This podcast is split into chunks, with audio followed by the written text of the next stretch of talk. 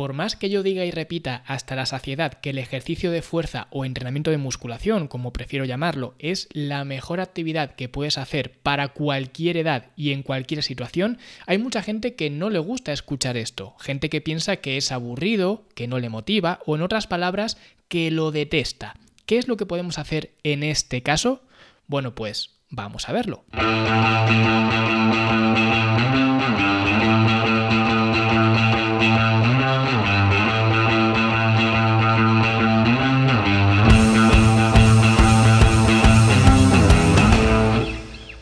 El episodio de hoy lo estoy creando a raíz de un comentario que me hizo un alumno en la academia, o bueno, un exalumno técnicamente hablando, y que creo que puede ser crucial para todos aquellos que estéis escuchando esto y que no os guste demasiado el entrenamiento de fuerza. Como ya sabréis, los que me hayáis seguido un poquito más, yo soy un firme defensor del trabajo de fuerza, trabajo de musculación, como lo queráis llamar. Básicamente es usar resistencias externas para trabajar los músculos y que de esta forma podamos preservar nuestra masa muscular, que es el problema principal al que nos enfrentamos cuando vamos siendo mayores, a la pérdida de masa muscular y de masa ósea principalmente. Y esto se previene con entrenamiento de musculación no con zumba, no con pilates, no, con entrenamiento de musculación. Entonces, teniendo en cuenta esto, Resulta que uno de los alumnos de la academia, que se llama Sergio, creo que no hacía mucho tampoco que se había apuntado, pero tuvo la consideración de que cuando se dio de baja de la academia, porque te puedes dar de baja cuando tú quieras, tú mismo, con un par de clics y ya está. Esto no es como las empresas de telefonía que tienes que llamar 300 veces, sino que si hay algo que no te gusta o lo que sea de la academia, es tan fácil como clic, clic de baja y ya está. Bueno, pues en el email que te llega confirmándote que te has dado de baja, aprovecho siempre para preguntar si es que te has dado de baja porque hay algo que no te gusta o que no te ha funcionado o lo que sea, ¿no? Simplemente con el fin de intentar mejorar la academia, es algo normal, ¿no? Y una de las cosas de las que más orgulloso, podemos decirlo así, me siento con respecto a la academia, es que los comentarios que recibo de gente que se ha dado de baja, que podrían ser súper críticos, porque al fin y al cabo han cancelado el servicio, pues no le ponen nunca ningún pero a la academia. Nunca he recibido un correo poniéndole un punto negativo de cualquier cosa a la academia. Jamás. ¿Vale? Normalmente lo que suelo recibir son más que nada, por decirlo así, pues excusas estándar, ¿no? Que tienen más que ver con ellos que con la academia. Lo típico de es que no tengo tiempo, es que no estoy aplicando lo que aprendo, es que ahora me voy de vacaciones. Bueno, lo típico que todos los entrenadores sabemos lo que significa esto, ¿no? Y Sergio me dijo una cosa que creo que puede ser de interés para muchos de vosotros. Esto fue lo que me dijo textualmente. La plataforma está genial, pero no me gusta el deporte y necesito clases colectivas para motivarme. Y yo sinceramente al margen de que es un cliente que se ha ido, con lo que no es algo que me alegre precisamente, pero ojalá que ese plan de buscar esas clases colectivas para encontrar la motivación le vaya a funcionar, ojalá, pero me temo que ese plan no va a salir bien. Lo he visto suficientes veces como para saber que no va a salir bien. No porque las clases colectivas no te vayan a servir para hacer deporte, lo he dicho muchas veces, las clases colectivas son una herramienta y si te gusta en cuestión la clase colectiva, pues oye, adelante con ella. No deja de ser ocio y el ocio es pues muy personal. Pero si lo que buscas en una clase colectiva es la motivación que te falta para hacer otras cuestiones, como por ejemplo el entrenamiento de musculación al cual estás renunciando porque no tienes motivación y decides en su lugar hacer una clase colectiva, no te va a servir de nada, ni a ti ni a cualquiera que haya tomado este camino, que me consta que hay mucha gente, porque sí, es verdad, y ya lo he hablado en otros episodios, que las clases colectivas tienen un componente social que no tiene el trabajo de musculación. El trabajo de musculación es mucho más solitario y especialmente si no llevas registrado tu progresión, tu progreso, puede resultar aburrido porque siempre vas a percibir que estás haciendo lo mismo, aunque técnicamente si haces las cosas bien no vas a hacer siempre lo mismo, sino que vas a ir progresando. Por eso en la academia hablamos de conceptos como el diario de entrenamiento y la sobrecarga progresiva y todas estas cosas. Pero bueno, se puede decir que tiene un componente menos dinámico que una clase colectiva. Pero esto no significa en absoluto que una clase colectiva vaya a darte la motivación que no tienes ahora. Esto es un error de concepto enorme que mucha gente comete. Esto no me motiva, me voy a hacer esto otro. Y lo curioso es que al principio sí que vas a notar ese aumento en la motivación y vas a pensar que tu plan, entre comillas, por decirlo así, funciona, que has tomado una buena decisión al abandonar X cosa para cambiarla por lo que sea. Pero más pronto que tarde te vas a encontrar de nuevo con el mismo problema, la falta de motivación. Y esto es porque la motivación que te pueda dar cualquier cosa solo dura un tiempo limitado.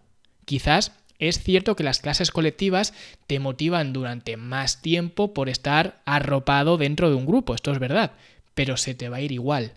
Y yo siempre digo que la motivación es una emoción, como estar alegre o estar triste, y que no se puede estar así o triste o alegre todo el tiempo. Por tanto, si eso es una motivación, esas emociones, y la motivación a su vez es otra emoción, nunca puedes pretender estar motivado todo el tiempo porque no va a ocurrir.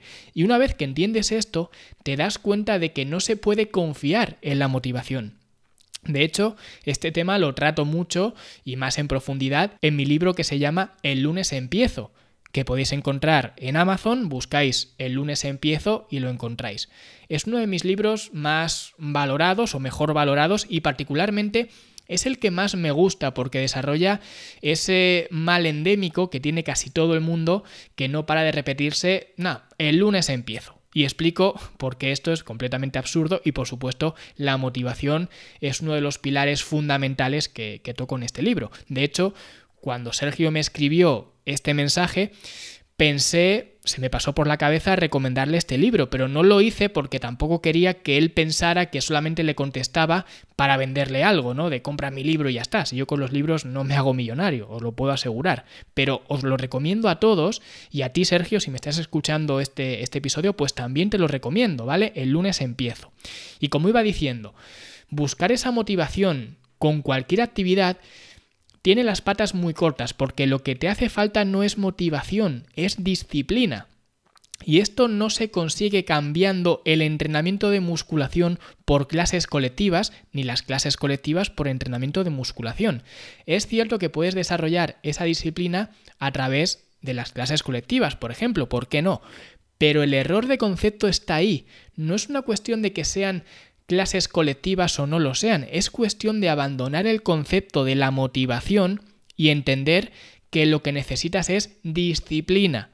Y sé que esto de la disciplina suena muy mal porque nos recuerda a la educación dura de antiguamente de que tu padre se quita el cinturón e ibas a aprender disciplina pues a golpes, ¿no? Pero esto no es así. La disciplina es posiblemente la habilidad más útil que puedes tener en tu vida porque la puedes aplicar a cualquier otro ámbito. Y en particular, creo que el trabajo de musculación puede darte mucha, pero que mucha disciplina. De hecho, si habláis con cualquier persona que lleve años haciendo trabajo de musculación, que esté medianamente en buena forma, etc., os lo van a decir, que lo que hace falta para conseguir eso no es hacer unos ejercicios u otros, o tomar este suplemento o este otro, o no tomar ningún suplemento, o hacer esto o hacer lo otro, no, es la consistencia, la disciplina.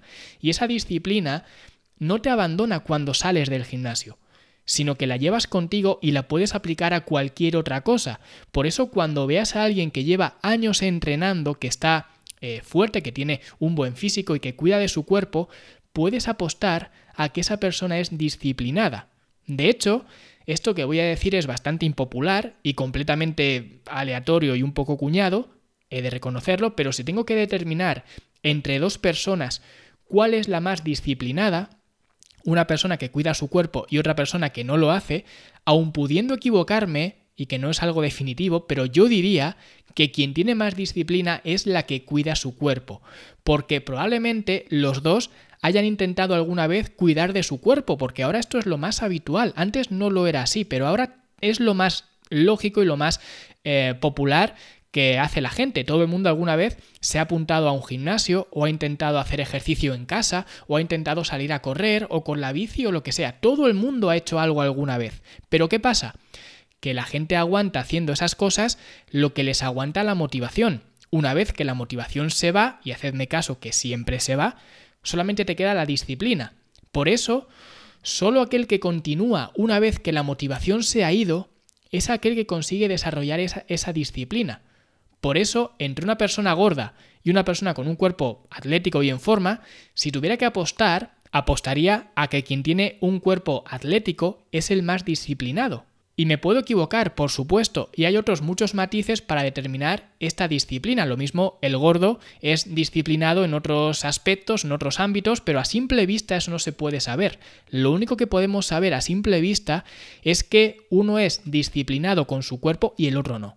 Y dentro de esa disciplina que, repito, se puede desarrollar con cualquier cosa, pues ya que desarrollas esa disciplina, yo en particular, y esto es una visión muy personal, prefiero dedicar, digamos, o dedicar esa disciplina a aquella actividad física que más retorno me vaya a traer.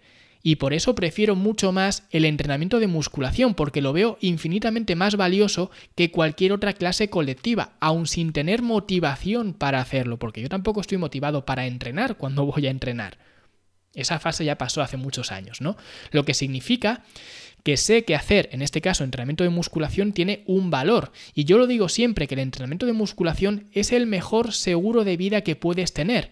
Y por tanto sé que el tiempo que estoy en el gimnasio, o si entreno en casa, pues entrenando en casa o lo que sea, lo estoy invirtiendo en mejor salud, en bienestar, mejor físico, etc. Que es cierto que en principio las clases colectivas también pueden darte mejor salud, bienestar, mejor físico, etc. Pero no lo van a hacer de forma tan directa como el entrenamiento de musculación. Y esto no es algo que diga yo, lo podéis buscar en infinidad de papers que están ahora tan de moda, en estudios, lo que dicen entrenadores, influencers. Si hay algo que en lo que estamos de acuerdo casi todos, yo diría que todos, pero bueno, siempre hay alguien que sale dando la nota discordante, ¿no? Pues si hay algo que estamos de acuerdo todos es en la importancia del trabajo de musculación. El Resistance Training, que podéis buscar en todos los papers, en PubMed, donde vosotros queráis. No hablan de spinning, no hablan de zumba, no hablan de aeróbic, no hablan de bailar salsa, no hablan de aquagym, no hablan ni siquiera de la natación tan popular y con tan buena reputación. No.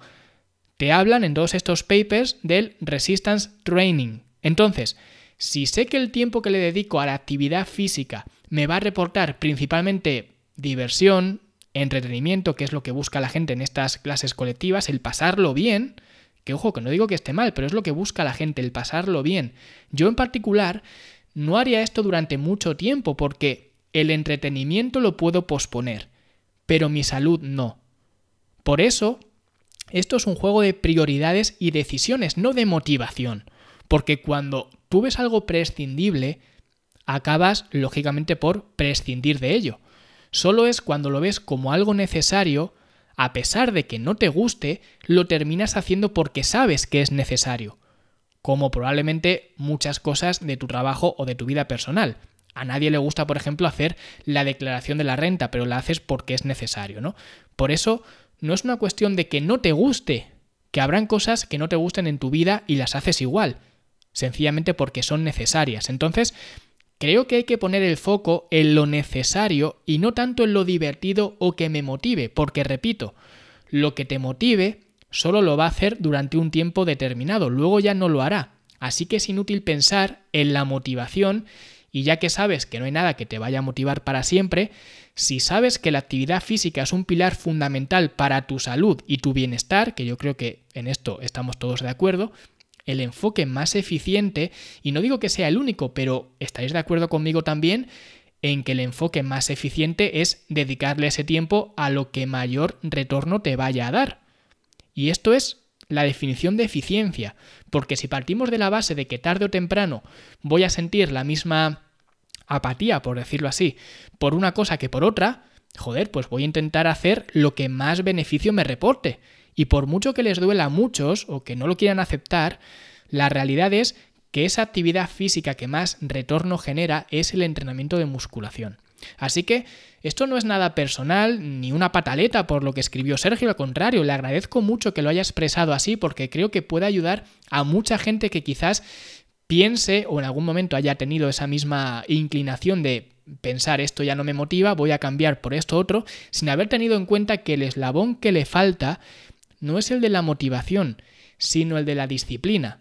Y la disciplina se consigue haciendo las cosas que son necesarias no cuando te apetece hacerlas, sino cuando no te apetece hacerlas. Porque la motivación es precisamente eso, hacer algo cuando te apetece hacerlo. Y esto no tiene ningún valor. Todo el mundo es capaz de hacer cualquier cosa cuando le apetece hacerlo. Sin embargo, hacerlo cuando no te apetece hacerlo y cuando sabes que es necesario hacerlo, es realmente lo que marca la diferencia. Por eso mi contenido gira mucho a explicar la importancia de ciertas cosas como el entrenamiento de musculación, la higiene del sueño, la correcta alimentación y por eso de hecho en la academia conviven estas tres secciones que son en el apartado de formación, aprende a moverte, aprende a dormir y aprende a comer con sus respectivos módulos y cientos de clases enseñando cómo hacer cada cosa. Porque cuando entiendes la importancia de estas cosas es cuando empiezas a no negociar con ellas, porque sabes lo importante que es. Si no lo supieras, es fácil dejar de hacerlo porque no le encuentras el valor a hacerlo. Así que desde aquí quiero que entendáis lo importante que es cuidar de tu cuerpo, porque como siempre digo, cuida de tu cuerpo y tu cuerpo cuidará de ti. Así que espero que os haya gustado el episodio. Si queréis aprender a cuidar vuestro cuerpo, ya sabéis que en la academia enseño cómo hacerlo usando diferentes herramientas, fitnessenlanube.com barra academia y nosotros como siempre nos escuchamos la semana que viene.